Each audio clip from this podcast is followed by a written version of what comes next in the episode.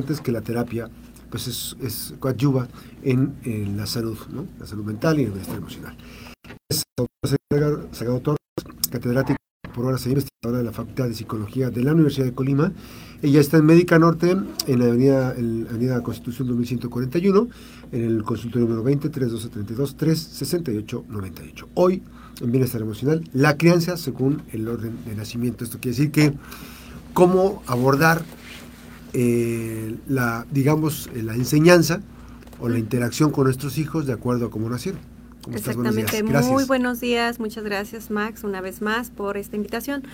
Bueno, hablamos de la crianza y del orden del nacimiento basados en una teoría.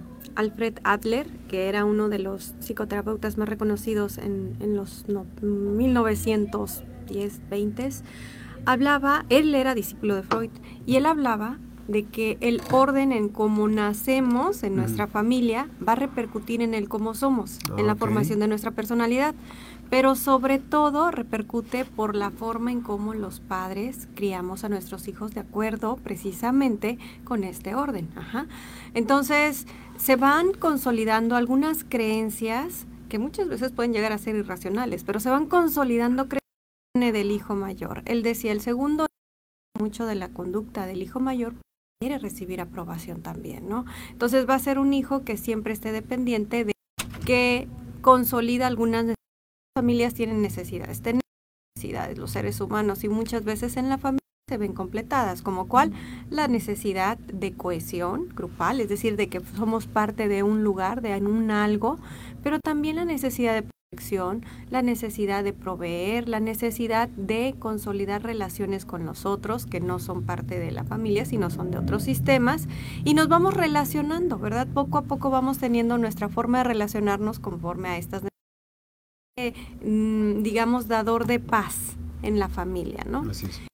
El tercer hijo tiene características distintas porque ya le toca, de alguna manera, ser muchas veces el menor, ¿no? Y algunas veces ese hijo puede llegar a ser consolidado como el bebé, el, el más pequeño, y se le da o se le puede llegar a consentir más, ¿verdad? No siempre, pero puede llegar a entonces son chicos auténticos, sí, pueden ser menos responsables que los mayores, sí es un hecho porque se les exige menos, pero siempre va a estar como a la sombra, a la sombra del mayor, ¿no?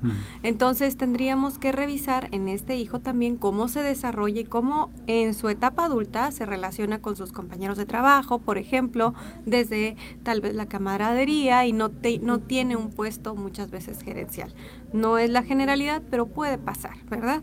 Entonces, vamos desglosando y Alfred Adler hablaba de que, bueno, después del cuarto se repite y una vez más forma ser parte el quinto, el hijo mayor, ¿no?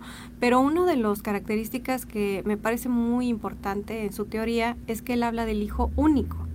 ¿Cómo es este hijo único, no? Este hijo que nace para unir a la familia, pero también nace para ser como que el representante de las expectativas de toda la familia, ¿no? Entonces, de repente, de papá y mamá tiene que representar el cómo dar amor. Hay una carga más. Es una carga emocional impresionante y aparte no sabe convivir con niños, no sabe compartir con niños, entonces puede llegar a puede, no siempre, pero puede ser egocéntrico, puede ser poco tolerante a la frustración, porque todo lo tiene a la primera en cuanto quiere. Sus pláticas pueden parecer como de adulto, porque no convive con otros niños y obviamente tiene una distinta relación con los otros chicos que van, por ejemplo, a la escuela, porque de alguna forma pues no ha aprendido a compartir ni a convivir con otros niños, ¿no? Entonces, tendría ciertas consideraciones en su etapa adulta si no se le da pues un manejo respetuoso en la crianza, ¿verdad? ¿Qué tan qué tan este qué tan delicado puede ser, doctora Sarita, el hecho de, por ejemplo, ahorita que hablaste de las expectativas del hijo único, pero también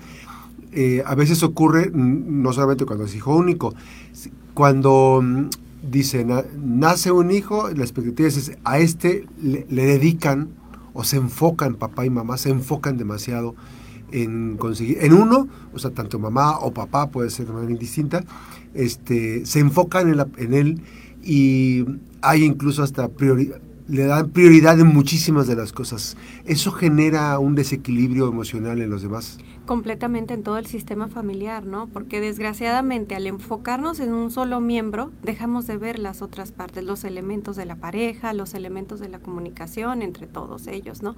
Entonces, ¿qué es lo complejo?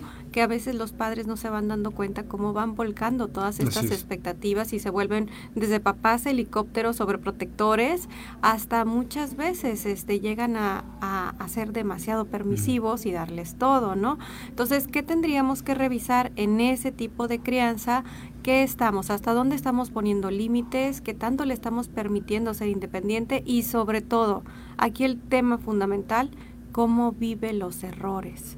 Y este es un punto impactante. A mi consulta llegan los niños diciéndome casi casi no me puedo equivocar porque equivocar es muy malo, porque me castigan, porque me dejan de hablar.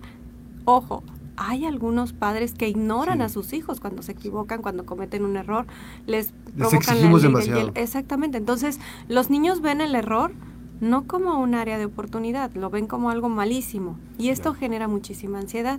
Entonces estamos presenciando muchos niños con altas expectativas que tienen los padres y una alta exigencia alta, alta exigencia y ansiedad como resultado. Y, evidentemente papá ve una cosa y el hijo ve otra cosa.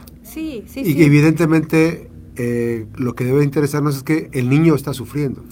Y, y, lo peor es que a veces lo sufren en silencio porque los niños no hablan de esto, sino empiezan con conductas desafiantes muchas veces que esconden una necesidad.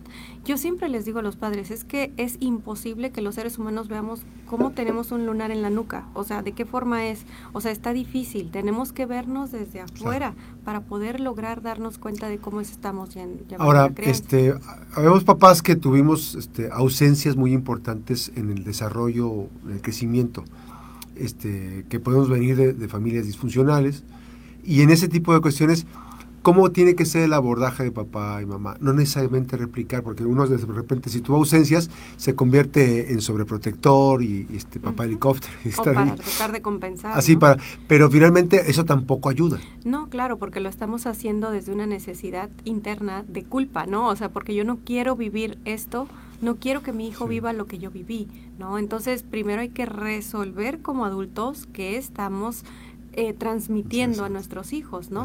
Los patrones, desgraciadamente, más que herencia es aprendizaje. Es. decir, si una idea la repetimos todos los días, todos los días, la volvemos cierto y la volvemos parte de nuestras creencias y la base en la que cómo actuamos, ¿no? Y muchas veces hay padres que creen que tienen el patrón de exigencia hacia los otros y pueden provocar. ¿Qué, momentos son importantes para dialogar en familia? O sea, debemos mantener ese equilibrio. Digamos, este, si, si una familia se integra por, por cuatro, por cinco, por seis, eh, debe haber momentos de charla eh, generalizada donde se conviva y, veamos que formamos parte de, ese, de, ese, de, esa familia y este, este, encontrar momentos de comunicación directa, hacer bromas, el desayuno la comida. Hay que, hay que cultivar ese tipo de diálogo. La comunicación es vital en cada familia. Cada familia tiene una dinámica distinta. Sin embargo, si se dan un tiempo, por lo menos por semana, un tiempo en donde puedan dialogar sin pantallas, una actividad que integre, que sea divertida, pero al mismo tiempo que dé esa libertad de hablar de lo que sentimos, de lo que creemos, con esta sensación de que no te voy a hacer sentir mal, no me voy a enojar, ni me voy a, parar de pestañas si me relatas qué pasó en la secundaria o en la primaria que yo no vi, pero tú me puedes decir y me puedes preguntar, hijo. Ajá. Sobre todo porque muchas veces los niños dejan de hablar por temor al castigo, mienten o empiecen a omitir verdades precisamente por el miedo a qué reacción va a tener papá. Y uno de los aspectos fundamentales que les comento a los padres es que les quitemos, más bien que dejemos de darles el control emocional de nuestra, de, nuestra vida, ¿no? Porque muchas veces me voy a estar triste, me voy a sentir feliz y, haces esto. y este, entonces, pues, pobre niño, ¿no? O sea, tiene el control emocional de los padres. Entonces tenemos que desconectar eso. Es, y que no hacerlo responsables de, cosas que no son responsables. Sobre todo por la culpa que podemos generar. Y hay un dato también, este, evidentemente, la, el, la ansiedad que se puede generar no solamente es por las tecnologías que están adquiriendo ahorita, no, no solamente es eso, sino esa parte que estás comentando de delegar responsabilidad, de no cumplir las expectativas de papá y de mamá. O sea, eso puede someterlo a un nivel de presión y genera ansiedad.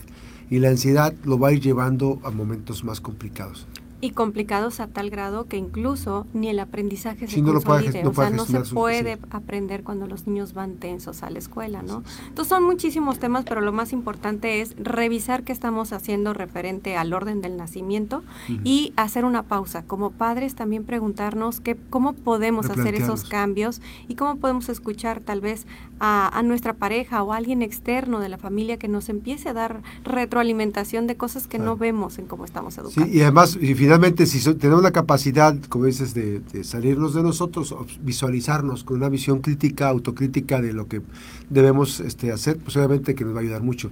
Pero, pero lo ideal pues podría ser terapia, ¿no? La terapia claro. ayuda. Sí, sí, sí, hacer un chequeo tal vez anual, como cuando vamos a sí, una consulta normal, como cuando vas, como cuando llevas el carro a revisar, como cuando vas a, con el dentista, ¿no? Exacto. esa parte de la salud mental desde la prevención. Y, y ahora con la salud mental ha adquirido, a partir de la pandemia, ha adquirido elementos muy importantes, fundamentales en la en, en el día a día de nuestra Exacto, se ha consolidado con más este pues eficacia el, tratamiento al momento en el que muestran pues estos resultados positivos cuando sí se atienden, ¿verdad? Bienestar emocional con la doctora Sarita Salgado Torres, ella es catedrática por horas e investigadora de la Facultad de Psicología de nuestra máxima casa de estudios, la Universidad de Colima.